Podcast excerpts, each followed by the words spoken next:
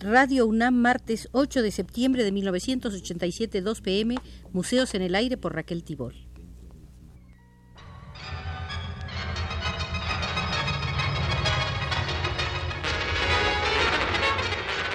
Radio UNAM presenta Museos en el Aire. Un programa a cargo de Raquel Tibol, quien queda con ustedes.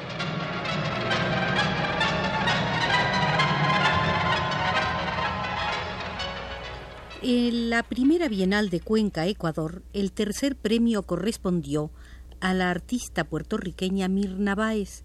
Con este motivo, hoy visitaremos el Museo de las Mujeres Artistas de Puerto Rico.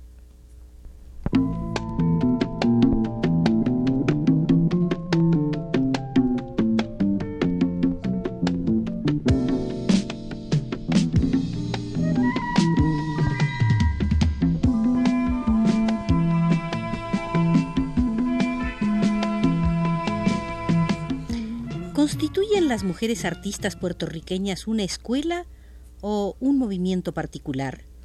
Foco añejo de resistencia y recreación en la historia social puertorriqueña ha sido el ocasional pero constantemente repetido intento de las mujeres de Puerto Rico en evadir su marginalidad. Esa osadía ha producido en parte los molestos ventarrones que caracterizan la vida social y familiar de los puertorriqueños.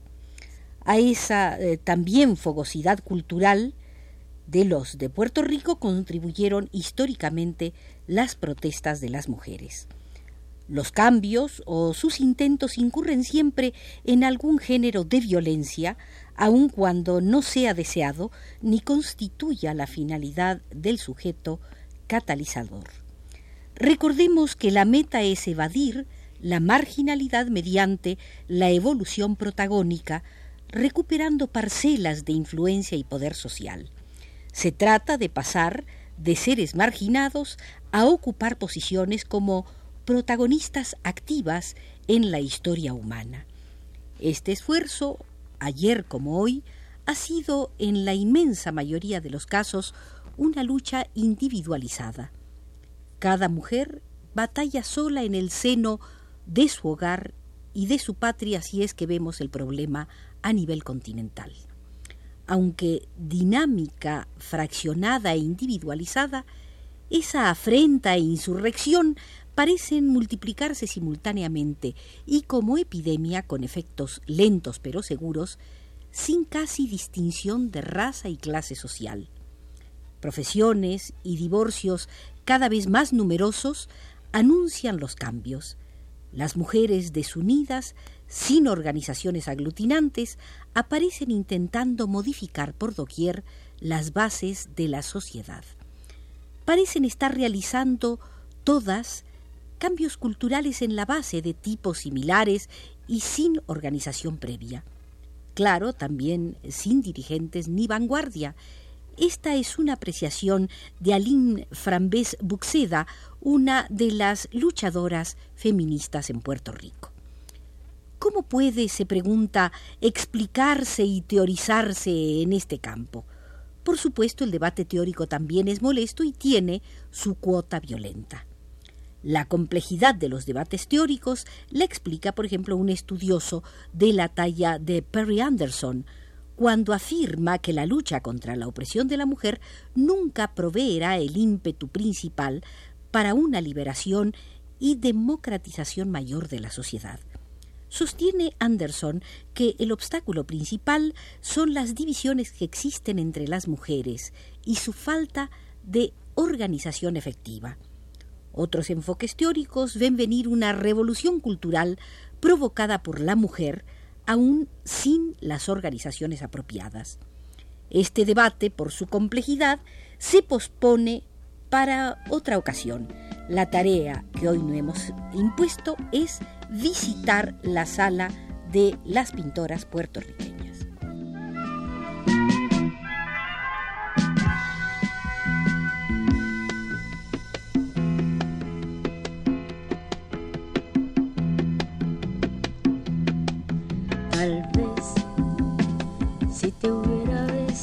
Durante años, la mujer no tuvo una participación destacada como artista en las artes plásticas en Puerto Rico. Eso no quiere decir que no produjo, sino que su obra fue poco reconocida y menos comercializada. Además, eh, faltan investigaciones que aporten más información sobre el tema. Como no hay fondos metálicos para esos estudios, poco se sabe de las que intentaron hacer sus aportaciones en el siglo XIX y principios de este siglo XX. Sirve de ejemplo una exhibición de la pintura y gráfica de los años 50, realizada el 15 de noviembre de 1985. En la gráfica solo fueron mencionadas dos mujeres, Irene Delano y María Luisa Penne Castillo. En la pintura de unos 25 pintores, solo cuatro eran mujeres. Luisa Heigel, María Penne Castillo, Olga Albizu y Marilú Rodríguez Salas. Sin embargo, de 89 gráficas, 45 incluían el tema de la mujer y en 19 era el tema principal. Ahora bien, de las 91 pinturas, unas 21 incluían el tema de la mujer. Aquí vemos la ausencia histórica de mujeres pintoras y cómo, además, los hombres pintores pasan a ser los exponentes del tema de la mujer. Así, las características femeninas son explicadas por los hombres según su propia visión. Treinta años después la situación cambió. Hoy fácilmente se pueden mencionar en Puerto Rico unas 20 o 30 artistas mujeres, ya destacadas y reconocidas. Entre ellas cabe mencionar a quien le estamos dedicando hoy el programa, a Mirna Báez, también a Margarita Fernández, Analida Burgos, Rosita Hausler, Susana Herrero, Lisette Lugo, Noemí Ruiz, María Somoza, Isabel Vázquez, Miriam Zamparelli, Betsy Padín, Silvia Blanco, Lorraine de Castro, María Antonia Ordóñez, Anaida Fernández, Mercedes Quiñones, Frida Medín, Rebeca Castrillo, Amanda Carmona, Ilka Esteba Tavares, Carmen Esther Hernández, María de Mater O'Neill, Marta Matos, Alison Doversier, María Dolores Rodríguez, Anadelia Rivera, Tony Hambleton, que por cierto es nacida en México, Cilia Sánchez, Nora Luz Rodríguez Valles, para solo mencionar una lista incompleta. Tan nutrido es su número que ya consolidaron una organización, la Asociación de Mujeres Artistas de Puerto Rico. Esta agrupación, creada el 6 de marzo de 1983 en el Ateneo puertorriqueño, se gestó con el siguiente propósito formal. Cito exactamente. La asociación tiene como objetivo estimular el desarrollo profesional de la mujer en el campo de las artes plásticas y la divulgación de la obra realizada. Para lograrlo, fomenta la unidad de acción entre el grupo y la investigación en el campo de las artes visuales, al igual que actividades culturales relacionadas. Desde su inicio, este grupo celebró exposiciones y foros de discusión muy significativos. Sería feliz. Tal vez si al despedirte de mí, tus manos tibias hubieran tocado mis manos diciéndome generación de artistas se consolida en escuela por su autonomía lograda por características esenciales comunes. Esa escuela emerge para constituirse en una fuerza histórica genuina, como fuerza que contribuye y garantiza el cambio social. Solo así pasa a tener trascendencia mundial.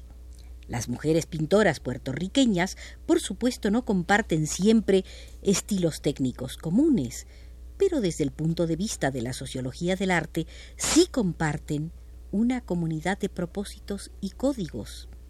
Como núcleo y semilla común, comparten la soledad, los amarres, la denuncia, la marginalidad, sobre todo la marginalidad femenina, y expresan problemas y cambios sociales cotidianos.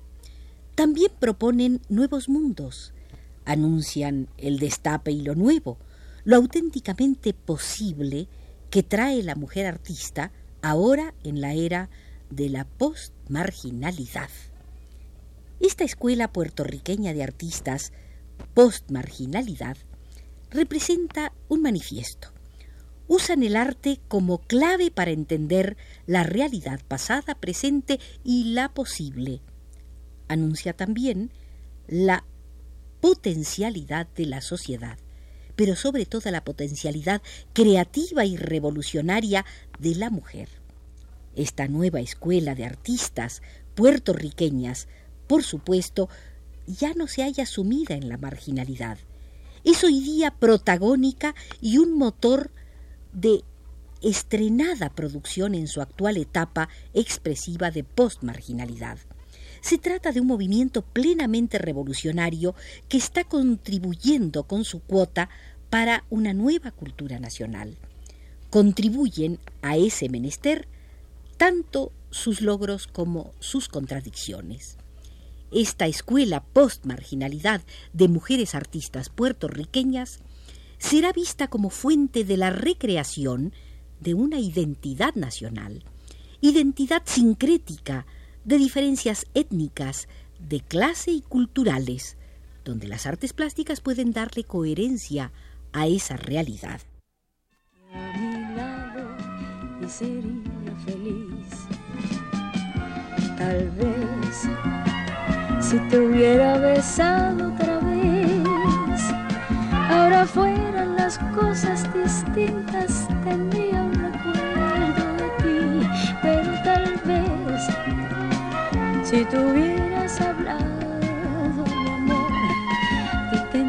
Lo femenino como código en la pintura, gráfica, cerámica, escultura y fotografía, etc., de mujeres artistas, ha sido elemento que habría que destacar sin adentrarnos por el momento en todas sus instancias. Ejemplos contundentes son las obras de Analida Burgos, Mercedes Quiñones, Yolanda Fundora, Frida Medin, Margarita Fernández, Mirna Arocho, Lorraine de Castro, Susana Herrero, Anaida Hernández, María Antonia Ordóñez, Betsy Padín y otras. ¿Existe un código o forma particular de comunicación femenina, especialmente en las artes plásticas? Varias propuestas teóricas pueden ayudar a encontrar respuesta. La tradición liberal angloamericana considera que la mujer tiene un código similar a cualquier otro grupo dominado o marginado. Para superarlo deberá adoptar el lenguaje del hombre y así podrá superar su posición de inferioridad y acceder al poder. Otra perspectiva, la del feminismo radical, asegura que el hombre y la mujer poseen códigos y formas de comunicarse completamente diferentes y contrapuestos. Una tercera visión, y según los escritos de Hélène Sixus, proviene del llamado feminismo utópico, que considera a la mujer biológicamente versátil y con capacidad de comunicar una multiplicidad de códigos pluralistas superiores, por ser emotivos e intuitivos, al lenguaje masculino.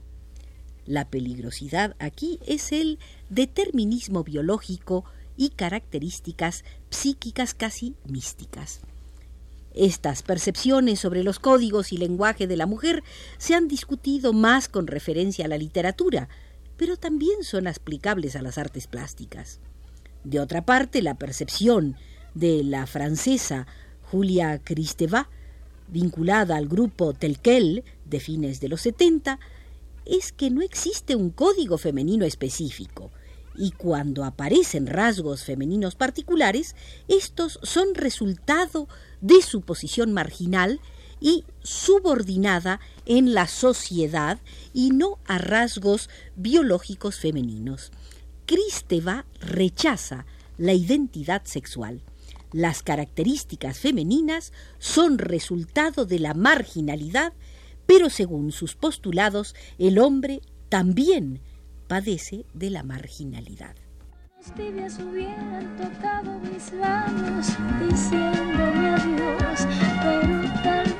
Hoy Hoy hemos hecho la primera visita al Museo de las Artistas de Puerto Rico. Nos condujo desde los controles Arturo Garro.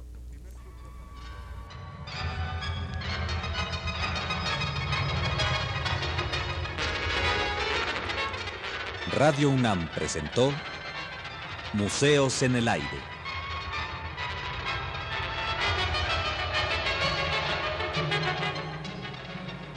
Un programa de Raquel Tibol.